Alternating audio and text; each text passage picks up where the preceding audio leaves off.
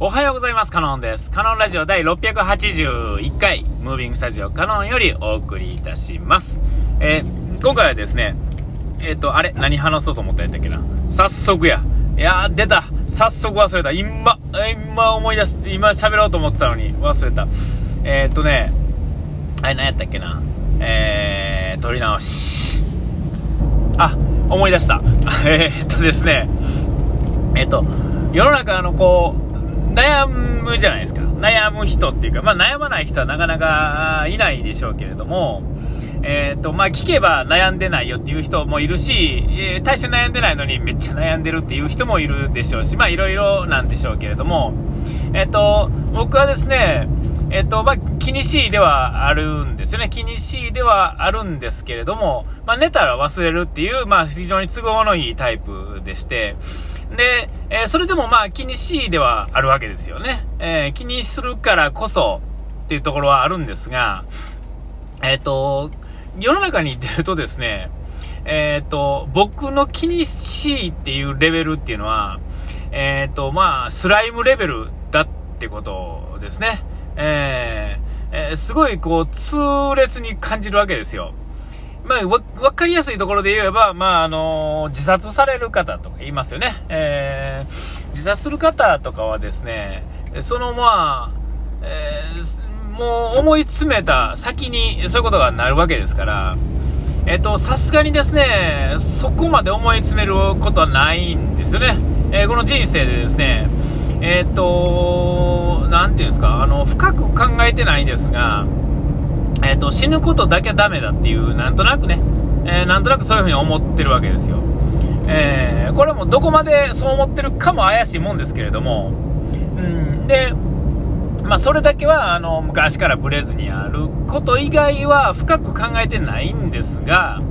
まあ、何せ寝て忘れられる程度っていうんですかね、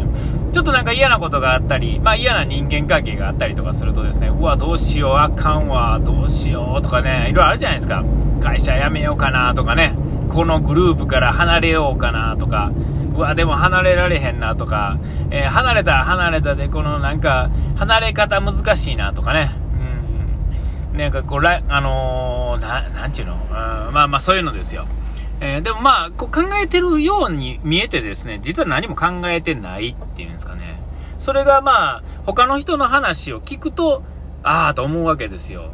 まあ他の人っていうかね、まあ、大体こう思い詰めて行き詰まる人はですね、さっきのね、スーサイドの話もそうですし、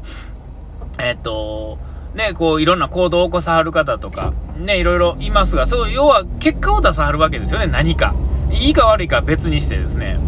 えー、思い詰めた上に何かの結果を出し、出してきはるんですよ。えー、まああのね、それはですね、えー、なかなか出せないですよね。なかなか出せないですよ。えー、で、えっと、これってそんなに思い詰めなくても結果って出せるんですよね。行動したら結果出ますから。えー、だから、まああの、僕の場合ですね、どうですか、いろいろ、出してきた結果もありますが、え、ー、と、それ別に出さなくても問題ないことやったりとか、え、ー、と、でもまあ、どうなんかな、ちょっとわからへんすけどね、えー、考えれば考えるほどですね、まあ、この若い時はあんまり分からへんかったんですが、えー、年取ってくるといろんな事例っていうんですかね、世の中の事例っていうんですかね、で、まあ、SNS もあるので、えー、こういうののね、いろんな人の話っていうのをいっぱい聞けるわけじゃないですか。で、まあ、年と、年いっぱい、えー、ね、えっと、なんですか、年寄りになればなるほどですね、えっと、そういうのも、それは若い時よりは当然増えるわけですよね。えー、時間がかかっ、そこまで経ってますから。ね。えー、僕みたいにそんなに人、友達がいなくてですね、人と関わってなくても、えー、そういうことがわかるし、SNS のおかげでさらにわかるっていうんですかね。えー、そういうことがあってですね、あ、そういうのを聞いてると、あ、なんか、なんかレベルが小学生やなと思ってね、えー、まあ、ネタ忘れるっていう、相変わらずそういう感じなんですよ。もう、とてもとてもその、えー、例えばですね、よく死にたいっていう話を聞くじゃないですか。で、えっ、とね、高校ぐらいから先はですね、あ、こう死にたくて死ぬってどんな感じなんやろってたまに考えるわけですよ。まあ死なへんですけどね。別に死のうと思ってるわけですよ。死のうと思って、例えば、えあの、あれですよ、これ何回も言いますが、別にほんまにそう思ってってんじゃなくて、検証するためにですね、え自殺するときってどんな感じなんやろと思って行くわけですよ。例えば、崖から落ちたらどうなるんやろとかね、ビルから落ちたらどうなるんやろとか、なんかここで電車に飛び込んだらどうなるんやろなとか思うわけですよ。どう考えてみてもですね、あのー、いろんなことを、そんな別に深く考えてなくてもですね、いろんなことが走馬灯のように出てくるわけですね、ふわーっと。えー、これ何回も言いますけど、別にほんまにそう思い詰めてるわけじゃないですけどね。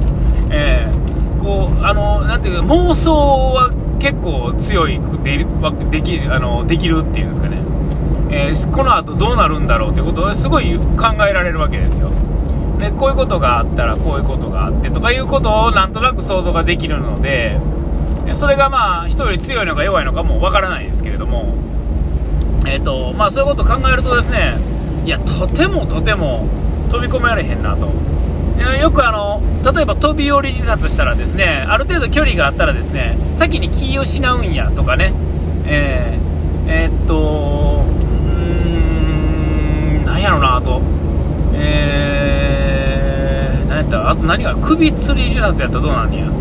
首吊りやとこう苦しいじゃないですか。で、えっと、例えばね首吊り自殺はしたことないですけれども、えっと、例えば、えっと、溺れそうになったことが溺れそうにっていうかですね、えーと、足のつかないところで、えー、子供にしがみつかれて、えー、2人とも溺れるっていうね そういう経験が1回あるんですけども、えーと、あの時にあれこれって首吊り自殺のような感じなんやろなとかね。えー、なんか、えー、っと、苦しいわけですよ。もう苦しいねんけど、苦しいんですよね。えー、こんな感じなんやろなとか思ったり。えー、でも飛び降りやったらこう降りた時に、例えば意識がない状態じゃな、ある状態で落ちていったらとか、えっと、なんか映像とか見てると、足から行くときは足から行きますもんね。なんか頭の方が重たいから、距離があるとなんか頭から落ちていくみたいですけど、え、普通の距離だと大体足からシューッと落ちますもんね。何の問題もなく、うん、で足から落ちたら足くちゃくちゃになんねやろなとかね。頭が落ちて意識あ落ちる瞬間まで意識やったら当たった瞬間とかすごいんやろなとか。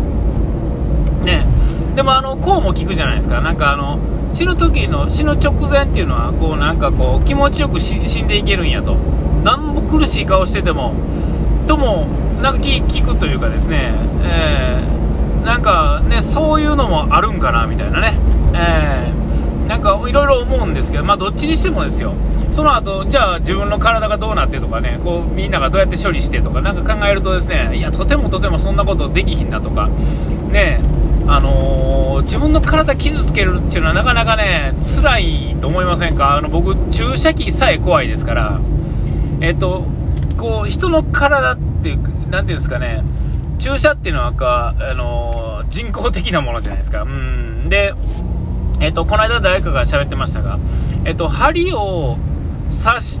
て何か、えこの皮膚より下のものに何かするっていうのは基本的には、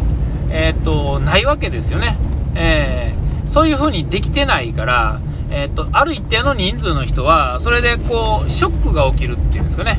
えー、ショックですよ、えー、アナフィラキシーじゃないですけど、まあ、いわゆるそういうショックですね、えー、本来、普段起こらないことが起こってしまうとかね、えそういうことが起こる人が一定数いるらしくて、それは、まあ、あのその作りから考えたら、まあ、そういうことなんだろうみたいなね話を聞くんですけれども、えあのそういうことを考えると、うんと注射が怖い。僕は比較的そういうのがあのそういうのが嫌というかなんかなんかあるんでしょうねってもう思うわけですよ。これ分かんないですよ。何にも分かんないですけど、えー、今まで聞いたことある話で全部構成されてるわけですから聞いたことなかったら何も知らんわけで、うん、知らんかったら知らんでいけるわけですよね。でそういうショックっていうのは、えーと、知ってるからこそ起こるっていうんですかね。えーと、コロナの、ね、注射の時にのね、なんか実験っていうんですか、あ、コロナじゃなくてもいいのかな。ワクチンのなんかいろいろね、あのインフルエンザとかでもそうですが、一定のそういうショックっていうのが起こるんやけれども、それは、あのそういうことが起こるよということを知ってるっていうんですかね。てか知らなく、うん、どう言ったらいいかな。例えば、その実験では、なんかあのいわゆる生理食塩水だけを入れさして、これはコロナワクチンですよっていうだけで、金か何にも起こらへんはずやのに発熱を起こしたりとか、えーとえー、なんかね、変なショックを起こしたりする人っていうのが、やっぱり1割じゃないわ、何割かないるらしいんですよね。えー、何でも知ってると、えー、てうそういうことが起こるっていうんですかね。えー、それは別に、なんていうんですか、あのプラシーボとかっていうのもそういうことなんですかね。聞くと思ったら聞くし、聞かへんと思ったら聞かへんし、みたいな。えー、で、悪い方に知ってたら悪い方に知ってると。えー、でも、その、それをこう平たく考えられへんというかですね、えー、えー、で、まあ、自殺起こったらどういうことがあって、なんていうんですかね、こう、うん自殺もそうやし、まあ、考えもそうやけれども、まあ、何でもそうですが、あの、知識が増えていくことによってですね、えーと、いろんなことが、ね、分かってくるわけですよね、分かってきて、だから、えーと、そんな深く知る必要はないんですよね、えー、ただ、広く浅くですね、えーと、間違ってないというか、ですね今現時点でのなんていうんかな情報っていうのを広く浅く知ってですねでそれを噛み砕いてですね、まあ、自分の中の、まあ、ある程度当たり前だと思ってる常識というかねそういうのと足し引きして割り算してですね、えー、本来なら、えーと、入ってくる情報が、えー、100じゃなくて、えーと、なんかいろんな計算をしてですねなんとなく出してくる答えっていうのが結構自分の答えやったりとかしてですね、えー、ほんなら、えー、いいとだから知識がねある程度必要だとねえー、すっごい思うなぁと思うところでして、お時間来ちゃいましたね。え、ここまでの相手はカノンでした。うがいて洗い忘れずに。ピース